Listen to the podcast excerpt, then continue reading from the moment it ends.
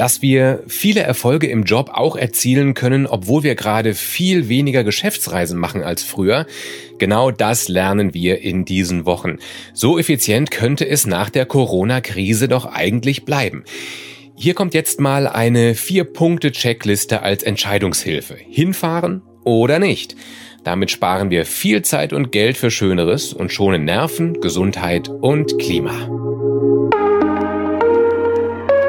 Herzlich willkommen zu Karriereleiter. Ein Wirtschaftswoche-Podcast von Markus Werner.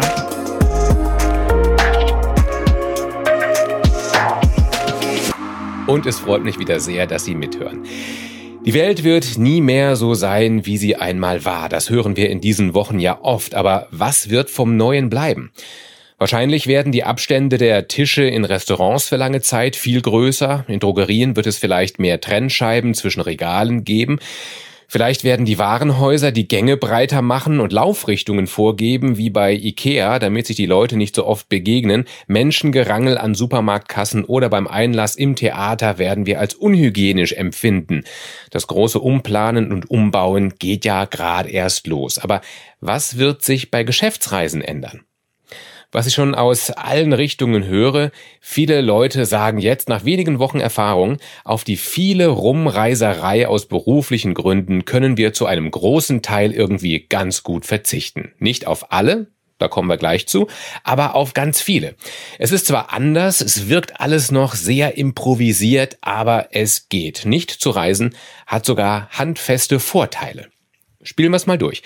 Da wird der neue Kollege Michael am Sitz der fiktiven Firma Zip und Zap in Nürnberg dem Großkunden in Hannover nicht persönlich vorgestellt bei einem gemütlichen Mittagessen mit Spargel in der Frühsommersonne, sondern in einer Videokonferenz mit Keksen von Bayern aus, in der er gemeinsam mit Chefin Karen eine fünfminütige Antrittspräsi hält, die es dank eines eingebauten Features der Videocall-Software eins zu eins an der Leinwand bei den Kunden in Niedersachsen Niedersachsen zu sehen.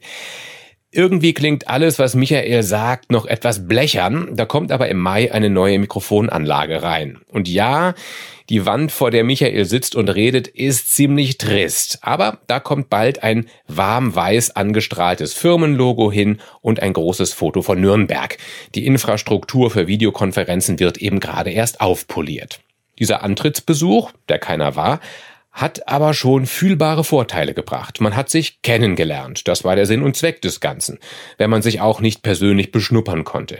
Aber mir berichten Kollegen und Freunde aus der Erfahrung der vergangenen Wochen, das Videobild macht den Unterschied. Es fühlt sich an, als hätte man den anderen wirklich kennengelernt. Sprache allein ist dafür zu wenig, das Gesicht und die Mimik zählen dafür.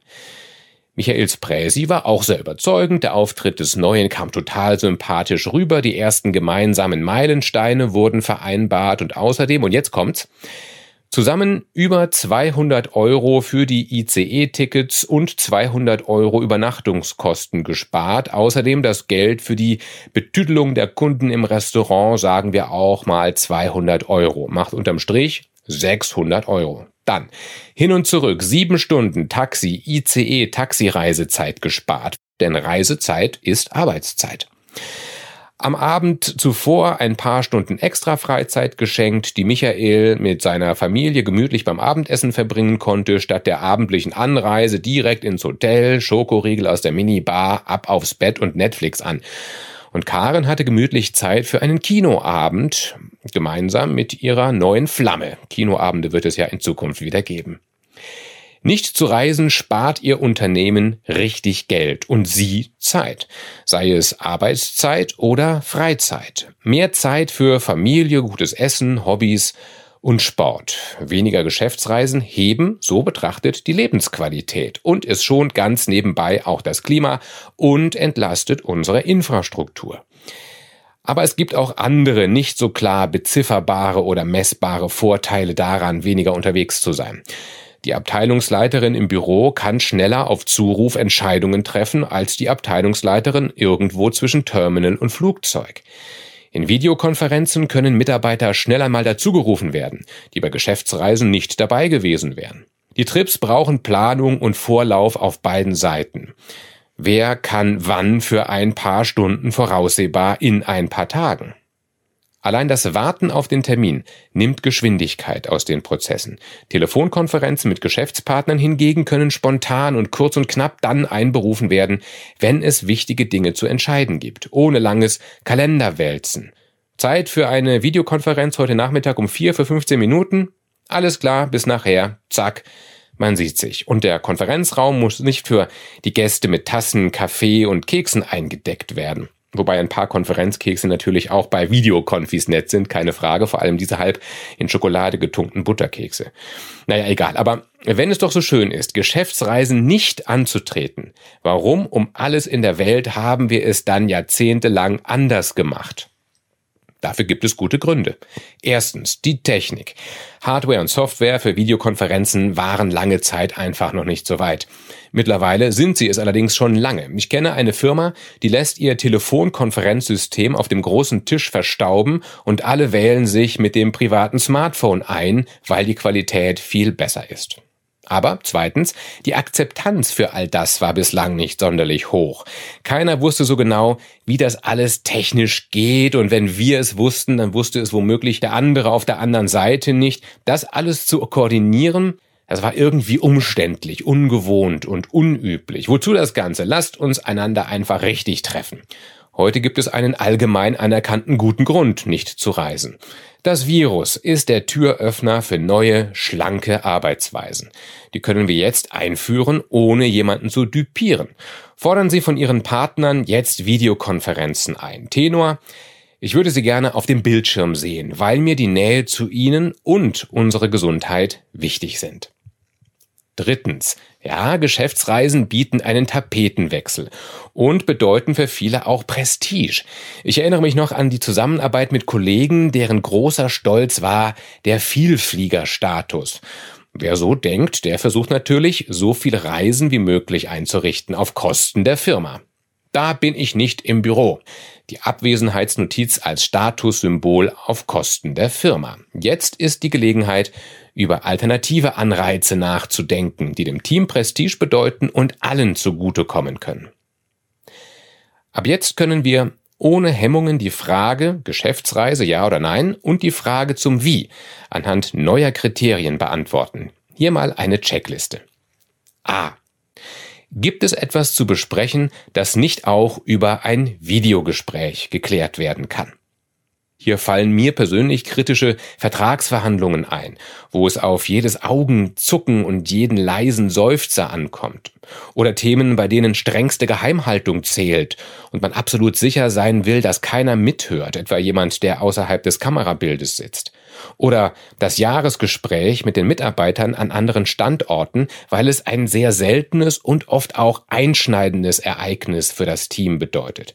Oder wenn es etwas Großes zu feiern gibt, bei dem man gemeinsam die Sektgläser klingen lassen will. Oder wenn sich Menschen nahe kommen sollen, um sich für eine langfristige und sehr vertrauensvolle Zusammenarbeit beruflich und privat richtig gut kennenzulernen. Viele dieser Treffen ließen sich natürlich dennoch auch per Videocall erledigen, sogar das Zuprosten mit Sekt geht ja digital. Je besser die Technik, umso eher. Mit einem Top-Ton und einem großen scharfen Bild per Beamer oder großem Monitor fühlt es sich fast an, als säßen die anderen dabei. Aber es geht ja nicht darum, alle Reisen unter allen Umständen sein zu lassen, sondern darum, dahinter zu kommen, welche wir bislang traditionell und aus heutiger Sicht unnötigerweise unternommen haben. Kommen Sie also nach aller Abwägung zum Ergebnis, das Gespräch muss sich unbedingt persönlich vor Ort führen, dann los, dann gute Reise. B.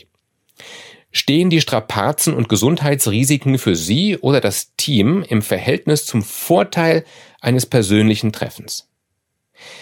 Was hilft im Flugzeug von Berlin nach München selbst die Business Class mit ordentlich Abstand zum nächsten Fluggast, wenn sich wegen einer blöden Außenposition am Ende alle wie die Ölsardinen eingeklemmt im Shuttlebus Viren und Bakterien weiterreichen? Von diversen Deo-Dysfunktionen einmal ganz abgesehen. Ich bin gespannt, ob künftig nicht sogar mehr Busse mit mehr Platz zwischen den Reisenden eingesetzt werden. Aus heutiger Sicht sind Gedränge an Türen, Bahnsteigen, Gates, Rolltreppen und bei den Sicherheitskontrollen nicht mehr akzeptabel. Mal sehen, ob sich das noch einmal ändert, wenn ein Impfstoff gegen Corona gefunden wird. Ich würde mich nicht wundern, wenn wir bis dahin neue Hygiene- und Komfortansprüche verinnerlicht haben, von denen wir nicht mehr komplett zurückweichen wollen. Möglicherweise werden uns künftig die Zumutungen einer Reise eher ins Auge fallen, sodass wir intensiver nach Wegen suchen, sie sein lassen zu können. Letztendlich kommt es auch darauf an, das Team einsatzfähig zu halten. Und es gibt und gab auch vor Corona schon eine Menge anderer ekliger kleiner Krankheitserreger, die gerne mit auf Geschäftsreise gehen. C. Müssen wirklich alle mit. Wer mit durfte, war wichtig. Heute könnte man es uminterpretieren. Wer mit soll, ist offenbar nicht schützenswert und wird im Büro offenbar nicht gebraucht. Reisen mit Entourage, bei der ganze Abteilungen mal dabei zugucken dürfen, wie die Chefin sich so vor externen macht, die sollten zumindest mal als solche Reisen auffallen. Dann fällt es uns wahrscheinlich leichter, die Reisegruppe zu verschlanken. Das spart wieder richtig Zeit und Geld. D. Wie lässt sich die Ersparnis zur Freude aller gewinnbringend anlegen? Mein Vorschlag, gesparte Reisekosten zum Teil investieren in Dinge, die dem Team direkt zugutekommen etwa in eine hochwertigere Büroeinrichtung oder in eine geniale Kaffeemaschine im Pausenraum, in Gutscheine für Massagestunden, Premium-Upgrades für Fitnessstudios, wenn die dann mal wieder aufmachen, dann auch Karten für Theaterpremieren, Dinner im Sternerestaurant oder einen Elektroscooter und natürlich Fortbildungen.